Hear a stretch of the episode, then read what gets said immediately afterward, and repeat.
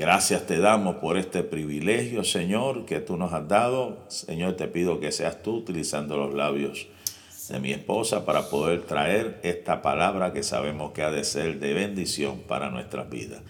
En el nombre de Jesús. Amén, amén.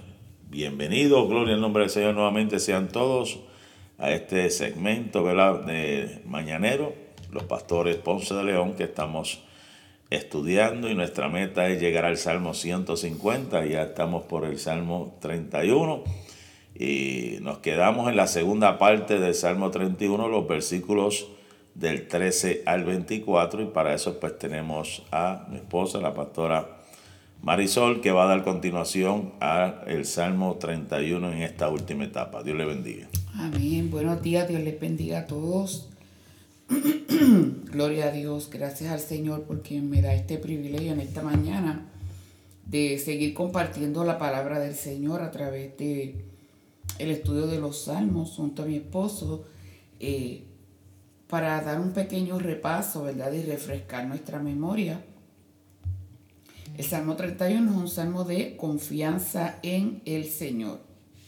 Eh, el tema de este salmo es o está relacionado a que el salmista, ¿verdad? Estaba, se sentía en extrema aflicción, estaba pasando por momentos muy difíciles y él apela a Dios, ¿verdad? Él apela al Señor con, con evidente confianza, con insistencia, en busca de ayuda.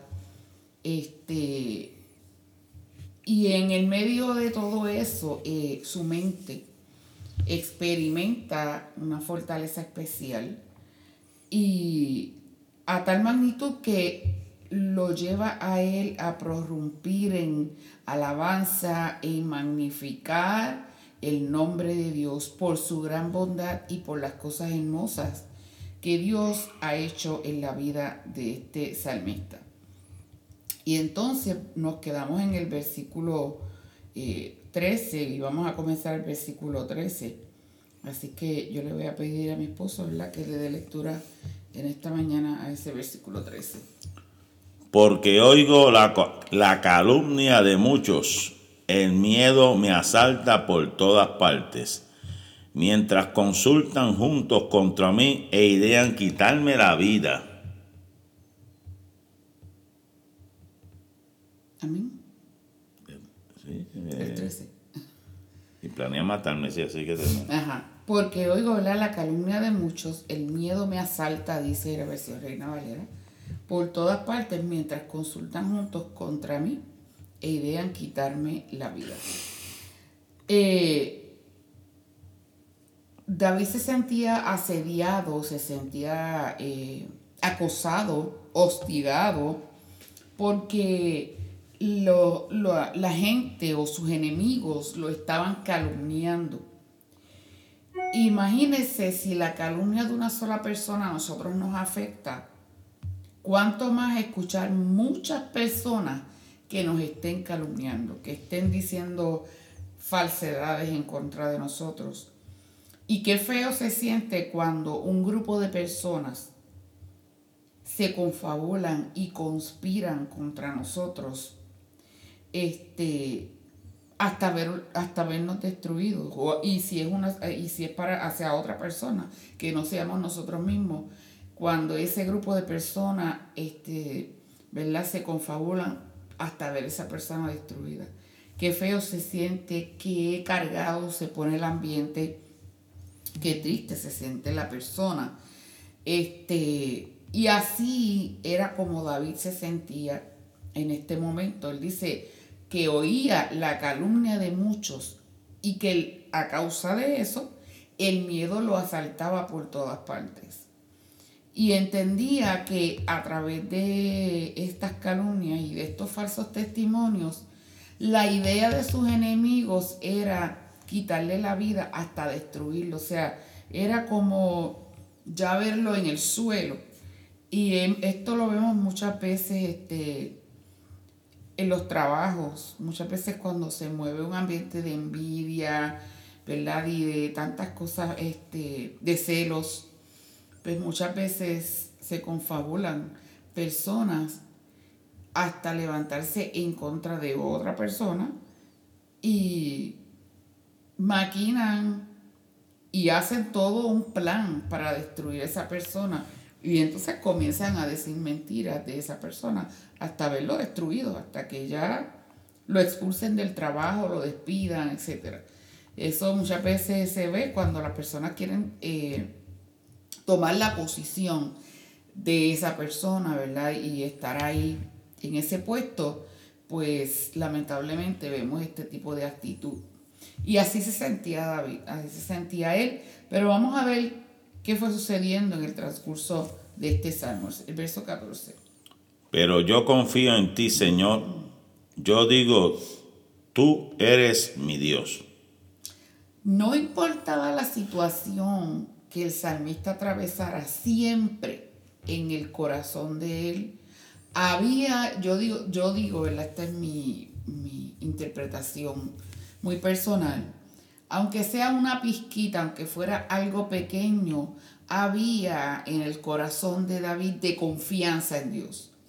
Porque hay veces que nos sentimos tan abrumados y tan cargados por las situaciones que estamos pasando que como que nos bloqueamos.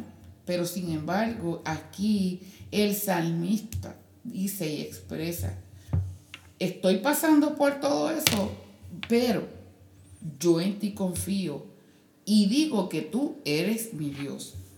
A pesar de las circunstancias adversas que le estaban afligiendo, la fe de David se mantenía firme.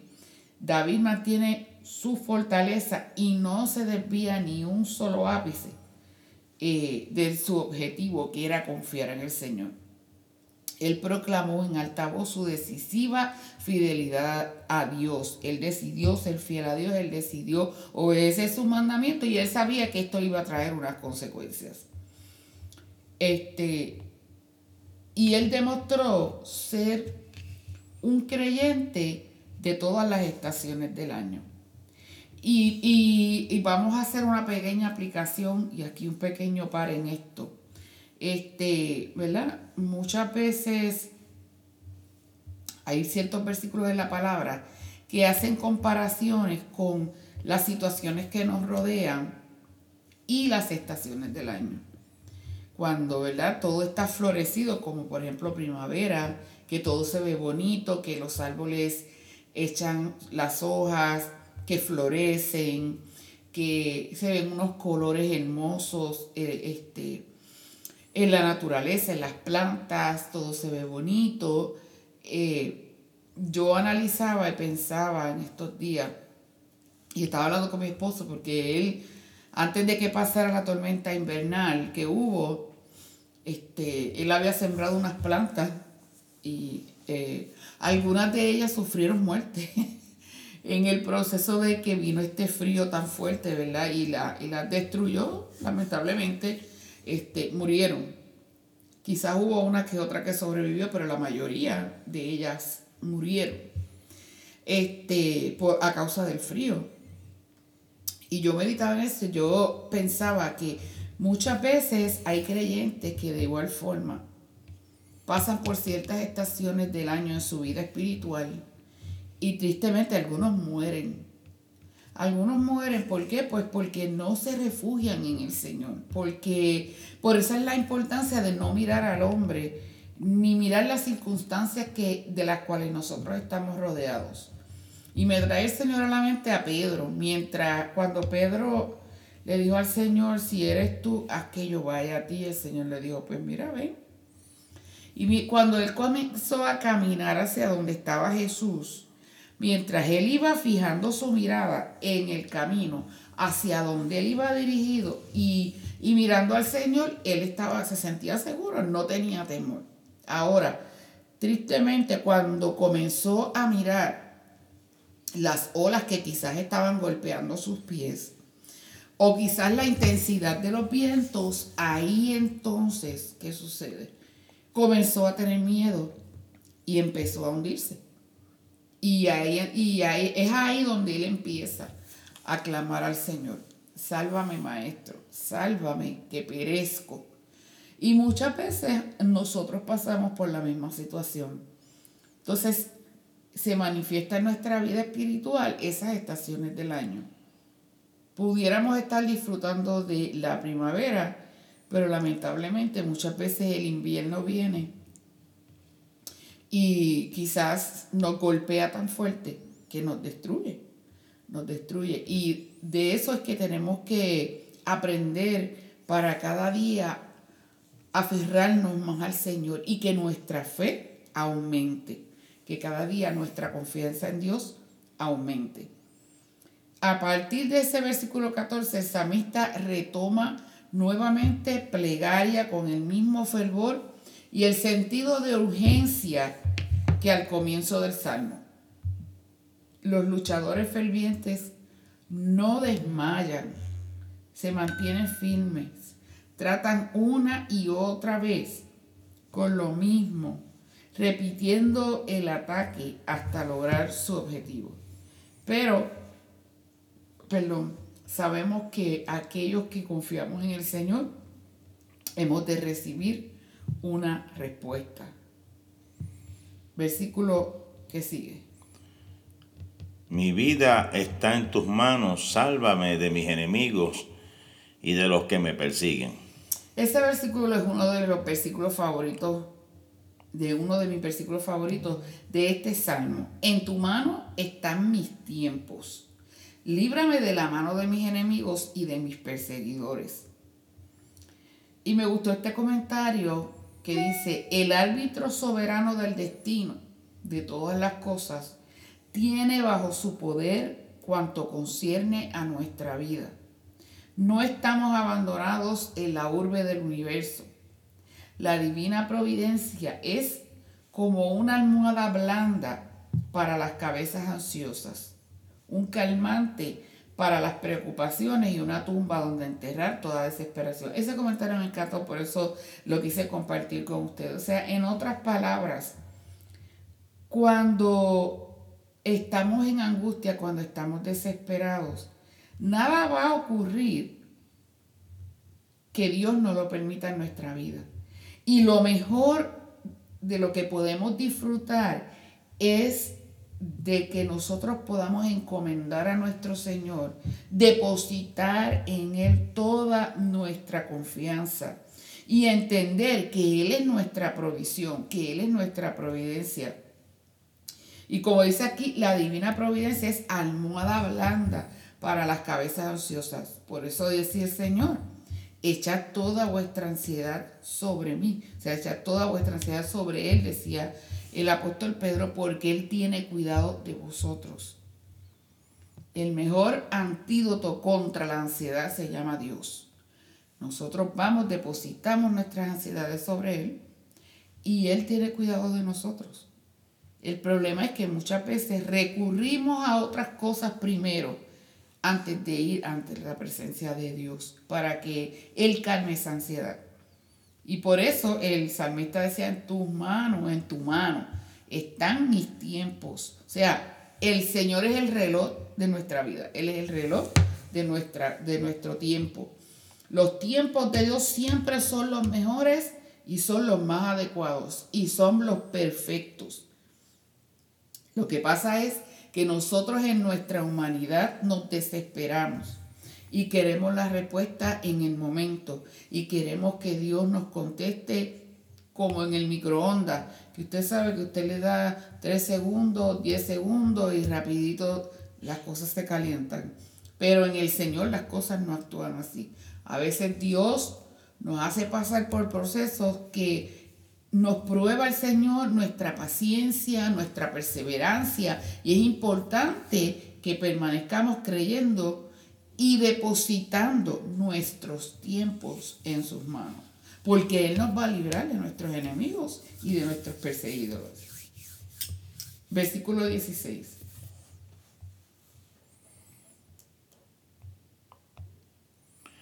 Por favor, recíbeme y acéptame que soy tu siervo. Ten compasión de mí y sálvame.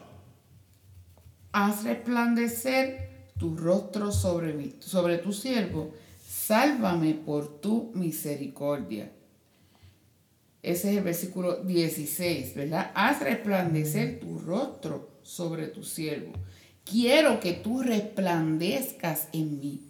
Que no sea yo, sino que seas tú en mí. Que cuando la gente me pueda ver a mí, te vean a ti en mi vida. Yo me gozaba el viernes, ¿verdad? Con la reflexión de nuestra hermana del Minsa y ella hablaba sobre eso. Qué bonito es cuando la gente te puede distinguir y saber que tú eres creyente porque ve en ti ese brillo espiritual. No se trata simplemente de lo que tú lleves de tu atavío, también se trata de tu relación con el Señor. Cuando la gente ve, tu rostro, sabe que hay algo especial en ti, que en ti está el Señor. Y yo recuerdo una experiencia que nosotros tuvimos hace unos años atrás, antes de comenzar el pastorado aquí en Texas. Este, yo creo que hacía meses que eh, Alvin lo habían, había salido del Army y fuimos a un banco, yo no sé si se acuerda de eso. Fuimos a un banco y estábamos en la fila del banco y recuerdo que esta señora eh, morena, ella se acercó donde él y empezó ella a hablarle y le decía, ustedes nos decían, ustedes le sirven al Señor, y nosotros sí, le servimos al Señor. Y empieza esa hermana a hablarle a Alvin y a decirle, y el llamado que tú tienes es pastoral. Nunca se va a olvidar ese día. El llamado que tú tienes es pastoral. Y comenzó ella ahí hablarle de parte del Señor unas palabras. Y yo me quedé tan sorprendida. Yo digo, cómo Dios, donde quiera, el siervo del Señor se distingue por eso es importante nuestro testimonio. Podemos estar por fuera representando a Dios, pero si nuestras actitudes no dicen lo mismo, no son consonas con lo que estamos vistiendo, pues lamentablemente no nos vamos a distinguir como cristianos. Hay gente que ¿verdad? puede profesarse cristiano, pero sus testimonios, este, sus actitudes dicen lo contrario. Entonces, el salmista anhelaba que el Señor resplandeciera en, en su rostro, a resplandecer tu rostro sobre tu siervo, que el rostro del Señor resplandeciera en él. Quiero que tú resplandezcas en mí. Como dice, ¿verdad? Números capítulo 6, verso 25, que es la bendición sacerdotal. Jehová haga resplandecer su rostro sobre ti y tenga de ti misericordia. Jehová alce sobre ti su rostro y ponga en ti paz. Qué lindo, qué hermoso. Entonces por eso el salmista pedía, a resplandecer tu rostro sobre tu siervo, sálvame por tu misericordia. Que no importa lo que yo pueda estar pasando, que las aflicciones no me separen de tu amor. Como decía el apóstol Pablo en el capítulo 8 de Romanos, ¿Quién nos separará del amor de Dios? Tribulación, angustia, persecución, hambre, peligro, desnudez, espada. Que ninguna de esas cosas nos separe del amor del Señor. Que al contrario, no importa que estemos pasando momentos difíciles, esto nos impulse cada día acercarnos más al Señor y que Jesucristo se vea reflejado en nosotros. Que el rostro del Señor se ha reflejado en nuestra vida, en nuestro rostro, en nuestras actitudes, en nuestra manera de, expresarnos, en nuestra manera de mirar, en toda nuestra manera de vivir. Versículo 17. No permitas que me avergüencen, oh Señor, pues a ti clamo por ayuda. Que los malvados pasen vergüenza, que queden callados en la tumba o en el Seol no sea yo confundido, oh Jehová, ya que te he invocado, sean corridos los impíos, estén mudos en lo más profundo, ¿verdad? Realmente que los malvados pasen la vergüenza y que queden callados en la tumba. En otras palabras, encárgate tú de ellos, porque si yo lo hago, este, quizás voy a dañar las cosas pero si es Dios el que toma control de la situación, si es Dios el que va a tomar venganza a favor de nosotros, Él sabe cómo hacer las cosas. Y, hasta, y cuáles son los límites hasta dónde Él va a llegar. ¿Por qué? Porque Él conoce lo profundo de cada corazón, él, él, conoce lo profundo de cada mente y Él sabe realmente hasta dónde las personas pueden llegar. Hasta dónde tú y yo podemos soportar, el Señor lo conoce.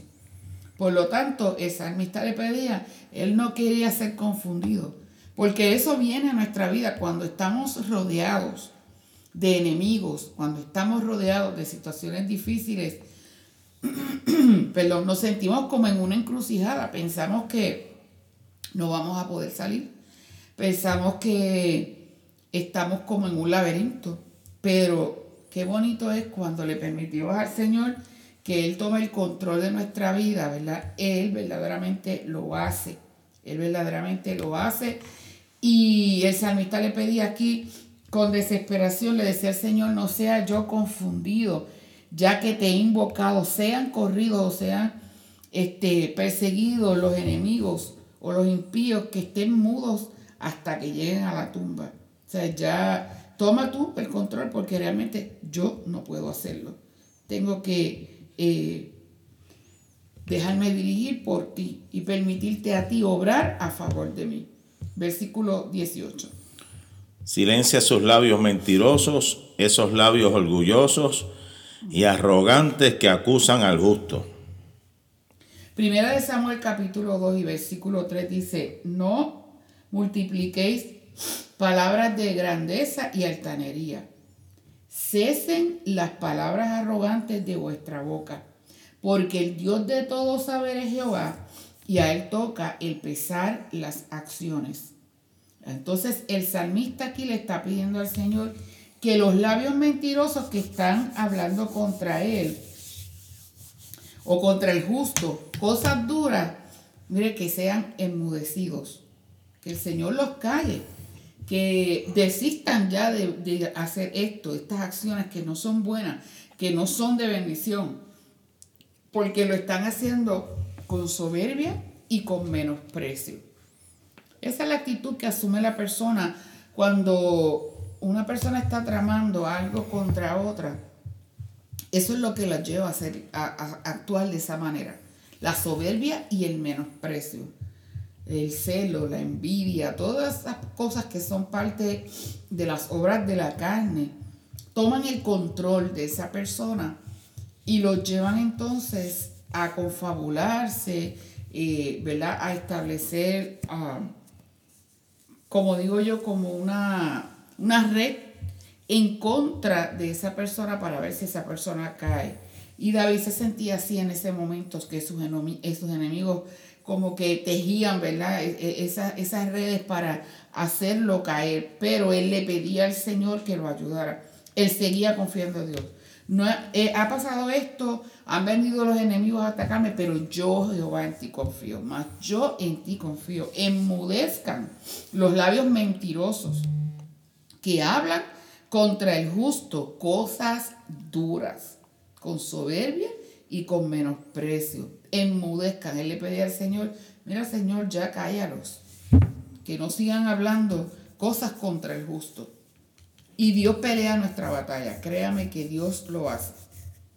Yo he visto su poder manifestado en mi vida de una manera especial este, en esos casos, cuando la gente se pone a hablar cosas, la última, eh, una de las últimas experiencias que, tuve cuando trabajaba en la escuela, este, cuando hay cristianos en medio de gente pecadora, el ambiente se pone un poco hostil y, y los cristianos muchas veces sufren de persecución y de hostigamiento. Eh, y especialmente ¿verdad? Eh, de parte de muchas veces los superiores. Quizás de algunos superiores, y fue mi caso. Y entonces hubo dos asistentes de principales que me hacían, bueno, una era la trabajadora social y la otra la asistente de principal. Y ellas, ellas dos como que se confabularon y me hacían la guerra.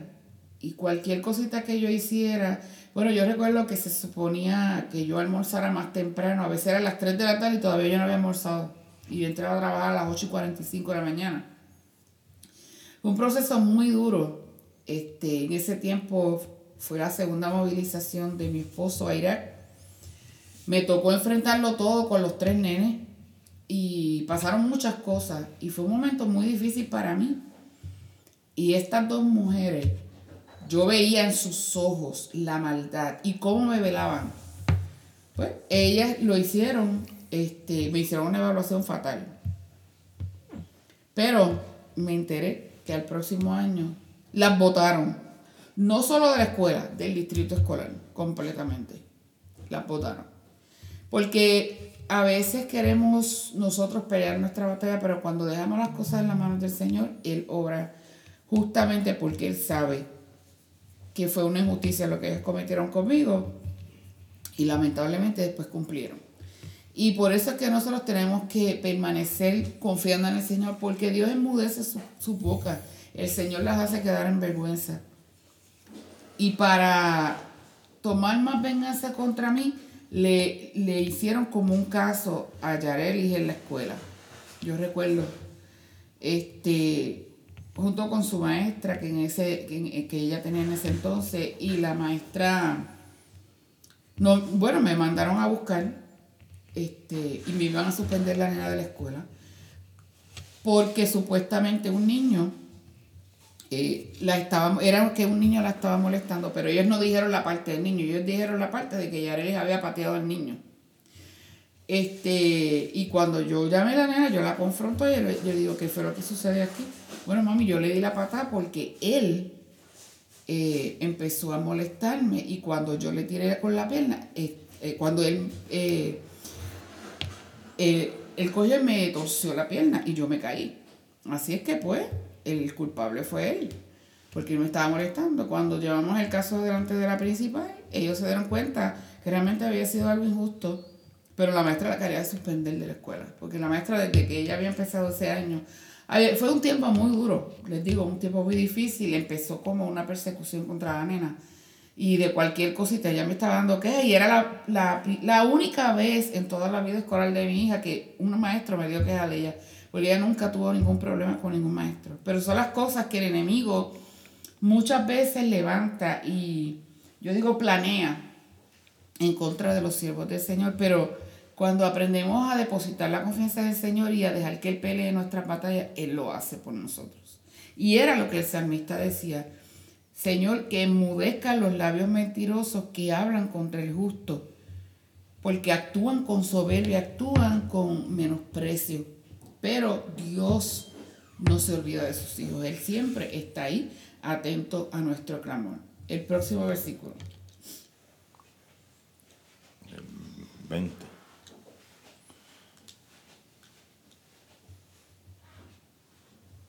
Diecinueve. 19. Qué grande es la bondad que has reservado para los que te temen. La derramas en abundancia sobre los que acuden a ti en busca de protección y los bendices ante la mirada del mundo. Aquí cambia el escenario, ¿verdad? Cuán grande es tu bondad que has guardado para los que te temen, que has mostrado a los que esperan en ti, delante de los hijos de los hombres. En la primera cláusula, ¿verdad? Nos dice que la bondad de Dios ha sido guardada. En la segunda nos dice que ha sido mostrada. Dice Qué grande, cuán grande es tu bondad que has guardado para los que te temen. O sea, la bondad de Dios ha sido guardada. Pero en la segunda parte nos dice que ha sido mostrada, que has mostrado a los que esperan en ti. La bondad del Señor está guardada ¿dónde? En las promesas que hay en su palabra para nosotros. Y de la manera que Él nos muestra esa bondad es cumpliendo esas promesas que hay en su palabra en nuestra vida. Y esa eh, bondad guardada y mostrada para nosotros la experimentamos cuando vemos la fidelidad de Él. En medio de cualquier situación que podamos estar pasando, cuán grande es esa bondad que Él guarda para los que le tememos y la muestra a los que esperamos en el Señor. Fíjense que hay dos puntos bien importantes. Hay que esperar en Él para que podamos ver esa, esa bondad mostrada. Hay que aprender a esperar en el Señor. Uno se desespera en el momento que pasa por momentos difíciles, así uno quisiera tomar este, las armas carnales y pelear uno, como dice mi mamá, con el puño y el mollero, pero esa no es la actitud. Por eso decía la palabra del Señor, o dice la palabra de Dios en el, en el profeta Zacarías, ¿verdad? Este, que no es con espada, que no es con ejército, sino con mi espíritu, dice Jehová de los ejércitos. O sea, es Él el que pelea nuestras batallas y se muestra su bondad, porque Él la ha guardado para aquellos que le temen. Así que hermano, hay un detalle bien importante. Es para los que le temen. Hay veces que a mí me llama la atención cómo nosotros queremos aplicar las promesas de Dios para el que no le sirve a Dios. No, no es ese beneficio. Triste realidad, me da dolor decirlo, pero estas promesas de Dios no son para los que no le sirven, son para los que le temen, para los que sirven al Señor, para los que le somos fieles en nuestras altas y en nuestras bajas, para esos son esas promesas de Dios. O sea, tú no puedes decirle a un pecador, este, si el pecador te dice, mira, ora por mí que estoy enfermo. Oh, amén, porque Jehová es tu sanador. No, Jehová no es su sanador. Jehová es tu sanador porque tú le sirves. Y si tú clamas por esa persona, Él te responde. Pero a menos que esa persona no se convierta al Señor, lamentablemente esa promesa no es para Él. Esa promesa, las promesas de Dios son para sus hijos. Es como decir que yo o que mi esposo como proveedor del hogar, él comprara alimentos para la casa del vecino. Entonces, compra los alimentos y en vez de llegar a, la familia, pues no va a ser para la casa del vecino. Ve que no tiene como que sentido. Ahora, cuando él como proveedor, ¿para quién él provee? Para su familia, para nosotros, para, para mi persona que soy su esposa y para sus hijos. O sea que Dios de esa misma manera trabaja las promesas de Él. Él trabaja a favor de los que le temen, de sus hijos. No son para el pecador, hermano. Las promesas de Dios son para los creyentes. Eso es un punto bien importante. Ahora, creo que si una persona está casada con un inconverso, ¿verdad? que está en la iglesia y ora para que Dios bendiga su hogar, por esa persona, por esa persona es que es creyente, pues la bendición, pues lógicamente va a pasar o va también, eh, la persona va a ser partícipe por, por esa persona que está en ese hogar, que está buscando de Dios, pues Dios eh, en su soberanía, en su gracia, en su misericordia, pues permite que esa persona sea partícipe de estas bendiciones. Pero siempre hemos... Eh, hemos creído, ¿verdad? Y bien lo ha aclarado la pastora, de que estas bendiciones son para los que le sirven a Dios, ¿verdad? Los que buscan a Dios. ¿Por qué? Porque la Biblia dice que Dios no escucha al pecador. La única forma que el pecador puede alcanzar de estas bendiciones es si se arrepiente, se aparta de ese mal. No podemos eh, mezclar o confundir lo que es la bendición de Dios de lo que es la soberanía de Dios para una persona que Dios tenga un propósito más adelante con esa persona, porque esa persona no va a tener excusa, porque Dios en su misericordia y en su gracia pudo haberlo salvado en un momento dado de un peligro, pudo haberlo ayudado porque alguien estuvo orando por esa persona, ¿verdad? Hemos tenido casos de familiares que a punto de la muerte que no le siguen al Señor y Dios en su gracia escucha nuestro clamor y eso es un testimonio donde la persona tiene que reflexionar hacer un cambio de vida. Pero no es la norma de decir, no, esa persona escucha, Dios escucha mi clamor, espérate, Dios escuchó el clamor de tu familia que estuvo orando por ti. Pero la bendición de Dios es para todo aquel que le sirve en espíritu en verdad. Eso es algo que hay que tenerlo claro porque a veces es este, un poco confuso cuando eso yo me acuerdo, el Señor me ministra, al principio nosotros abrimos la iglesia y un día estaba hablando con una hermana y en ese mismo momento el Señor me trajo esas palabras a mi mente y se lo dije así mismo a ella, le dije, las promesas de Dios son para los hijos de Dios, no son para el pecador. ¿Sabe? Y usted lo puede buscar por la palabra, hermano. Las promesas de Dios son para sus hijos. para los hijos del Señor. El que no le está sirviendo a Dios, el que está apartado del Señor, tristemente no disfruta de esas promesas de Dios. Ni de promesas de provisión, ni de sanidad. En su misericordia, yo no digo que Dios no lo pueda hacer, pero Dios no está obligado a hacerlo. Y no es que esté obligado a hacerlo con nosotros, pero disfrutamos de esa bendición porque somos hijos. Hay un caso en la Biblia de una mujer que anheló de comer de... Sí, el de la mujer sirofenicia. De, la, de, de las migajas. Migajas. ¿Por qué? Porque lo acostumbrado era que la comida que estaba sobre la mesa era para los hijos. O sea, la comida era para los hijos. Entonces, él se le dice que darle el pan a los, a los perrillos. no, no era. Pero esa mujer en su fe se movió y llegó ahí y supo y entendió de que el dador de la vida estaba ahí y anheló y deseó aunque sea las migajas.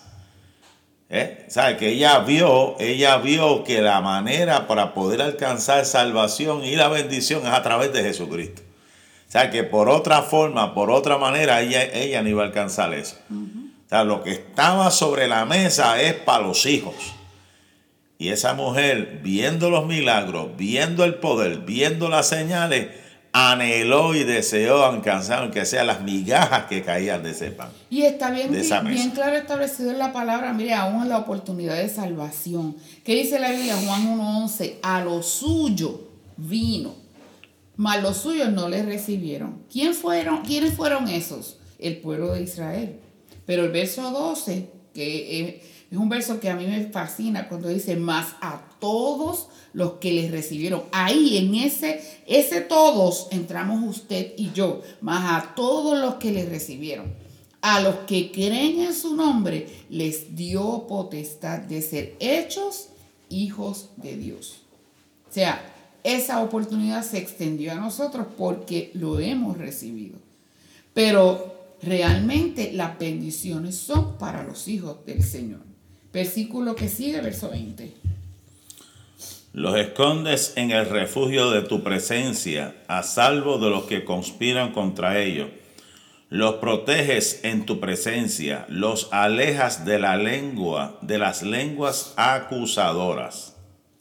Dice Charles Spurgeon, el orgullo es un arma de púas.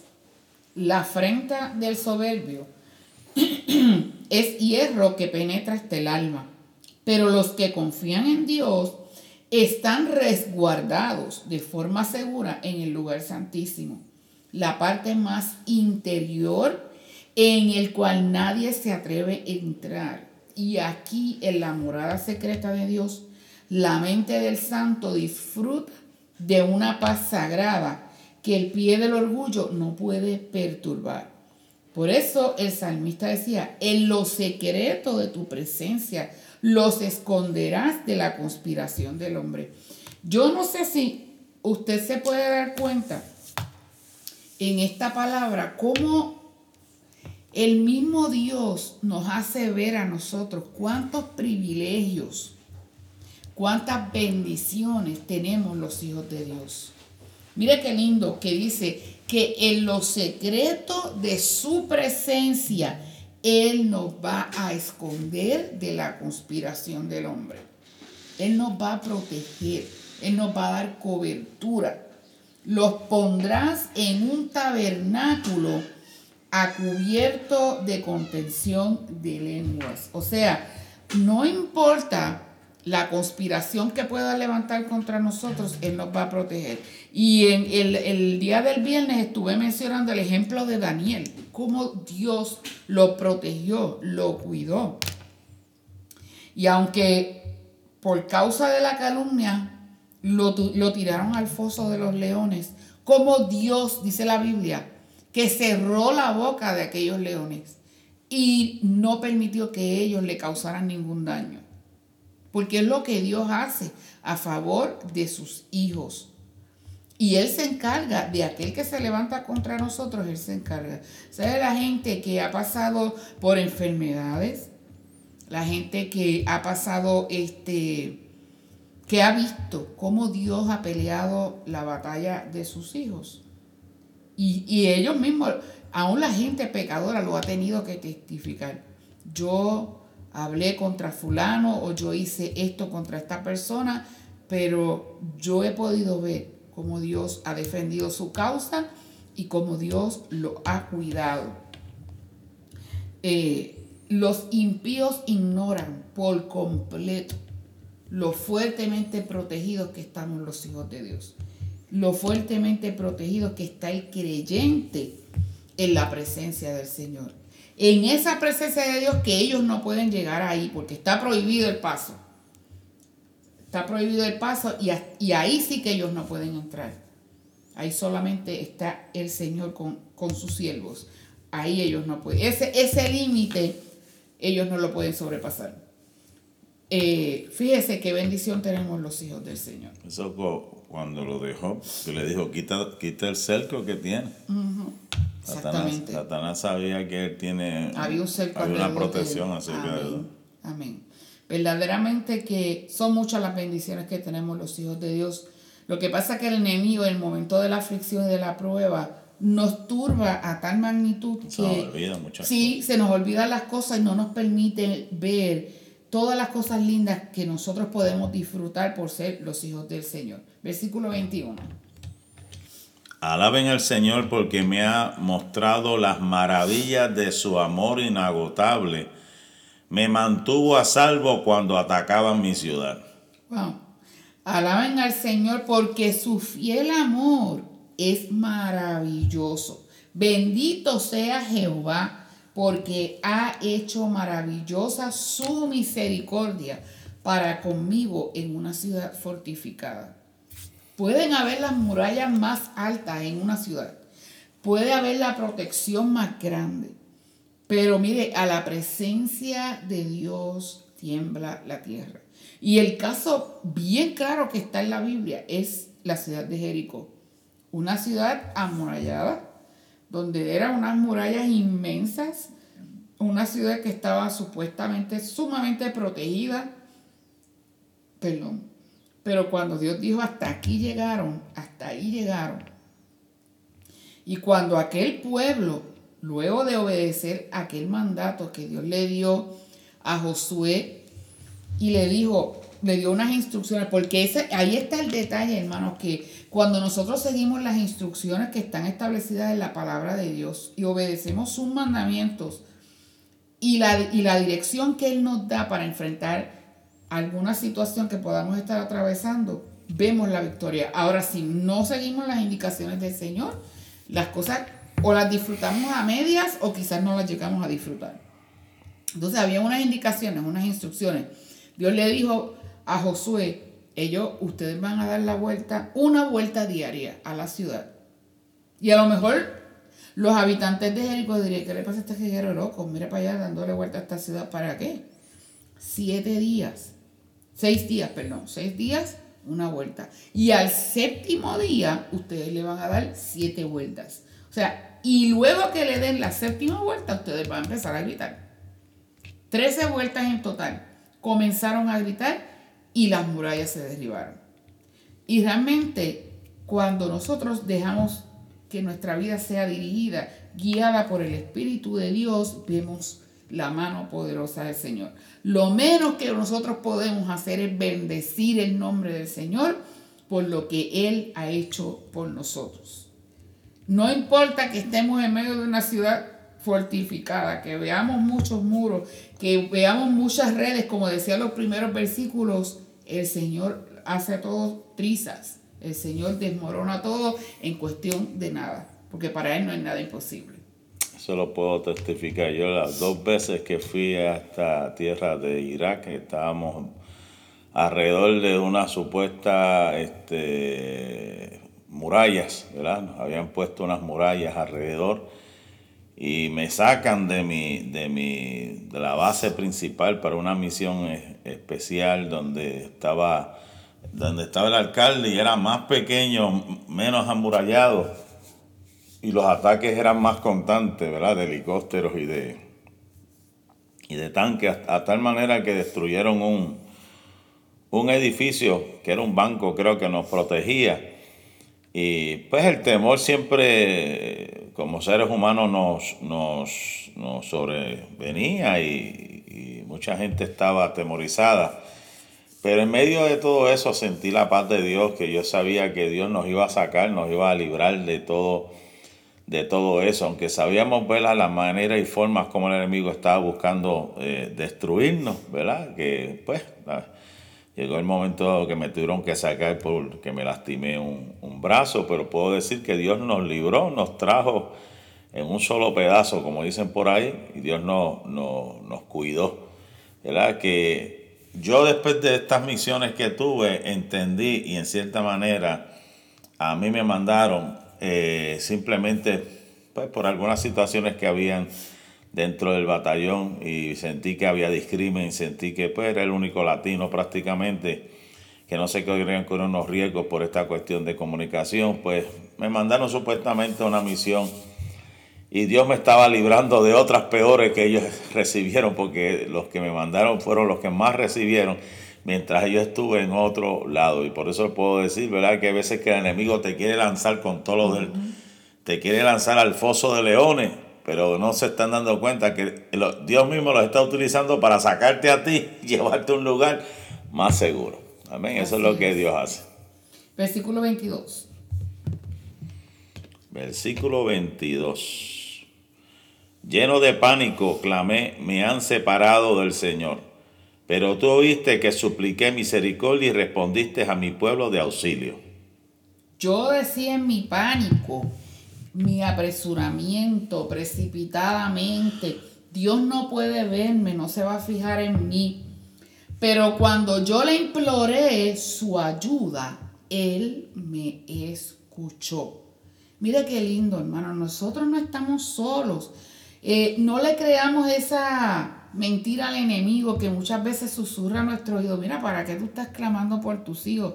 Mira, ¿para qué tú estás intercediendo por esto? Si ya Dios no te escucha, si Dios no te oye, si Dios te está dando la espalda, mire hermano, reprenda al enemigo con la autoridad que el Señor le ha dado, porque muchas veces en nuestra premura, en nuestro pánico, en nuestro, apresuramiento, eh, de una manera precipitada, nosotros comenzamos a pensar y, y, muchas veces nos dejamos dominar por estos pensamientos. Dios no, no me puede ver, Dios no se está fijando en mí. ¿Por qué Dios permitió esto? Si Dios está conmigo, ¿por qué me pasó esto? Recuerde que Dios tiene un propósito para todo. Y que a los que aman al Señor, todo nos ayuda bien, dice su palabra. Esto es a los que conforme a su propósito hemos sido llamados en Romanos 8:28. Tenga eso presente. Tú dice el salmista, pero tú oíste la voz de mis ruegos cuando a ti clamaba, porque ese es nuestro Dios.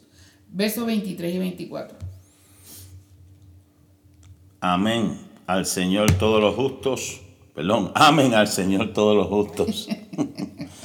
pues el Señor protege a los que le son leales, pero castiga severamente a los arrogantes. Así que sean fuertes y valientes ustedes los que ponen su esperanza en el Señor. Amén. Aquí vemos una exhortación afectiva y también efectiva, porque demuestra con claridad el amor de Dios, lo profundo del amor. Primero que el, que el salmista sentía, porque él decía, amad a Jehová o amen al Señor, todos vosotros. Eso ahí demuestra afecto, ¿verdad? Y, decía, amad a Jehová todos vosotros los santos o los justos, a los fieles guarda Jehová y paga abundantemente. Fíjese que no es algo sencillo, dice abundantemente y algo en abundancia es mucho, pero al que procede con soberbia. Vemos aquí una declaración particularmente hermosa. Difícilmente podría entrañar y expresar mayor belleza en tanto que revela amor hacia un Dios que golpea con violencia y un amor que las muchas aguas no lo podrán apagar. O sea, lo que está diciendo ahí, amen al Señor todos vosotros sus santos, porque Él se va a encargar de pagar justamente, Él se va a encargar de obrar a favor tuyo. Y cuando Dios toma la venganza en sus manos, no hay nada que lo detenga. Por eso el Señor le dijo al pueblo de Israel, y bueno, le dijo a Moisés, dile a mi pueblo que marche. Y le dijo claramente, Jehová peleará por vosotros y vosotros estaréis tranquilos, tranquilos. Es que si verdaderamente nosotros nos aplicáramos esa palabra, no sufriéramos de tanta ansiedad, de depresión, de desesperación. Pero como decía ahorita mi esposo, el problema es que al momento de aplicarla como que se nos olvida, al momento de prueba nos sentimos tan invadidos, tan acorralados, tan encerrados, tan este, apresados, que como que esas, esas promesas se nos olvidan. Y es importante tenerlo presente. Hermana pregunta, hermana Diana. Bueno, lo, la palabra soberbio. Soberbio, ¿qué, quiere decir soberbio? Es una persona altiva, una persona que es como orgullosa, jactanciosa, que se cree más que los demás, que este, tiene más, como dice la Biblia, más alto concepto de sí que el que debe tener. Este, ya, bueno, yo le, esto que yo voy a hablar yo lo he dicho en otras ocasiones, pero por si acaso hay una persona que no ha escuchado. Cuando yo fui a la, a la administración de, eh, de veteranos después que salimos de la guerra y tuvimos que coger unas clases, unas terapias emocionales, terapias de traumas y situaciones, ¿verdad? Porque salir de la guerra, pues saben que tiene unas consecuencias eh, emocionales que había que mantener, ¿verdad? O tratar de mantener bajo control. A mí me llamó la atención un letrero que hay en, dentro de las oficinas que dice que el 90% de las cosas que nos pasan es simplemente cómo reaccionamos a ellas. El otro 10% eh, pues son situaciones normales que nos pasan en nuestra vida. Pero lo que los psicólogos enseñan, y yo creo que en cierta manera es una verdad, eh, todo lo que nos pasa a nuestro alrededor, hay un gran por ciento que va a depender de la manera como tú reacciones, como yo reaccione cómo yo vea las cosas, cómo yo responda a las cosas, qué decisión yo voy a tomar en el momento. Lo que pasa es que hay veces que son decisiones y situaciones bien rápidas que nuestro, en, nuestro, en nuestro ser, en nuestro interior, si no estamos preparados en ese momento para responder, pues lógicamente nuestra humanidad, nuestra humanidad pecaminosa va a responder de una manera este, que después pensamos que lo hicimos mal y no, nos arrepentimos por haber dicho, por haber hecho, y después pensamos, wow, si yo hubiese dicho otra, otra cosa mejor, si yo hubiese eh, cogido aire, me hubiese ido a caminar, pero el problema es que lo hacemos todo eh, rápidamente. y entonces tenemos que pagar unas consecuencias, tenemos que eh, hacerle frente a unas situaciones. Por eso es que es importante la oración desde temprano en la mañana al acostarse para que el Señor nos ayude y poder caer en tiempo, procesar las, cosas. para ver cómo vamos a responder y no meternos en problemas. Porque no, estamos exentos como cristianos.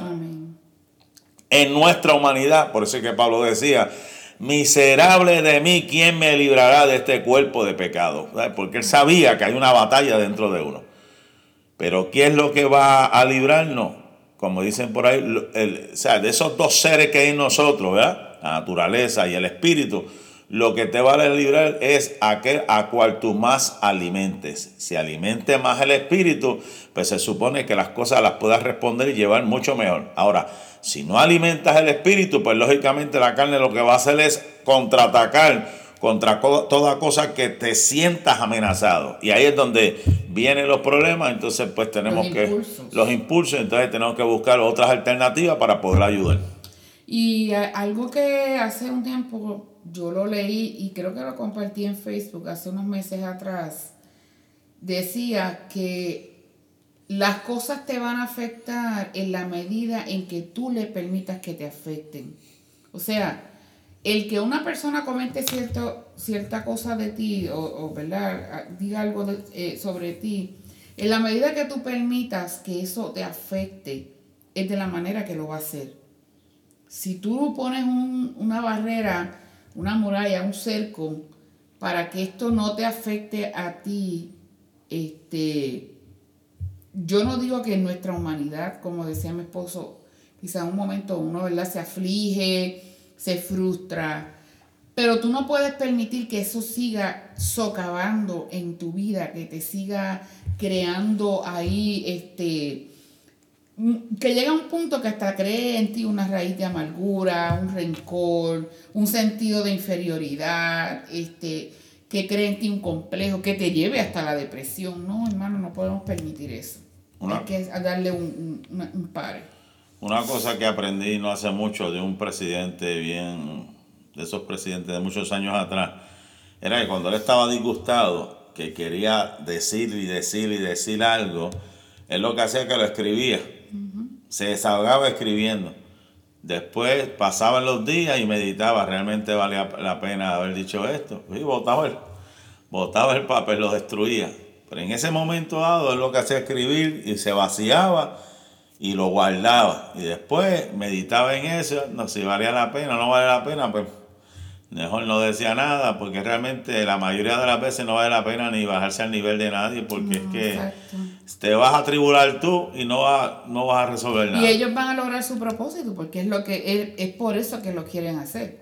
Cuando a mí me pasó esas situaciones en la escuela, ellos me provocaban y muchas veces hacían comentarios y hasta se burlaban de mí porque yo veía, especialmente la trabajadora social, ella se reía en mi cara cuando yo veía, mire, yo le digo, hermano, hablando en términos espirituales, en el mundo espiritual tú puedes percibir los demonios en la persona, porque en su cara se veían. Y yo lo que en mi mente decía, Señor, te reprenda. Porque de mi boca yo le podría decir muchas cosas, pero no, no valía la pena. Yo me limitaba a orar y Dios mío, ten misericordia de esta mujer. Esforzados, dice, esforzados todos vosotros los que esperáis en Jehová, el último verso esforzados, o sea, mantengan su espíritu en alto. No le deis albergue ni a un solo pensamiento de cobardía que nos haga titubear. El miedo que hace nos debilita, nos, eh, yo digo, nos detiene, nos paraliza. Esa es la palabra que estaba buscando. El miedo nos paraliza. Pero sin embargo, cuando estamos fortalecidos en el Señor, estamos fuertes, vamos hacia adelante y vamos en pro de esa victoria que estamos esperando. Como dice el Salmo 27, 14 que eh, estudiábamos hace unas semanas atrás, aguarda a Jehová, esfuérzate y aliéntese tu corazón. Sí, espera a Jehová. O sea, creyentes, lancémonos por el amor a nuestro Señor con audacia, con valentía a la aventura. Y podemos comprobar de esa manera cómo el Señor mueve todo a favor de sus hijos, cómo mueve los hilos de su providencia para que todas las cosas nos ayuden a bien.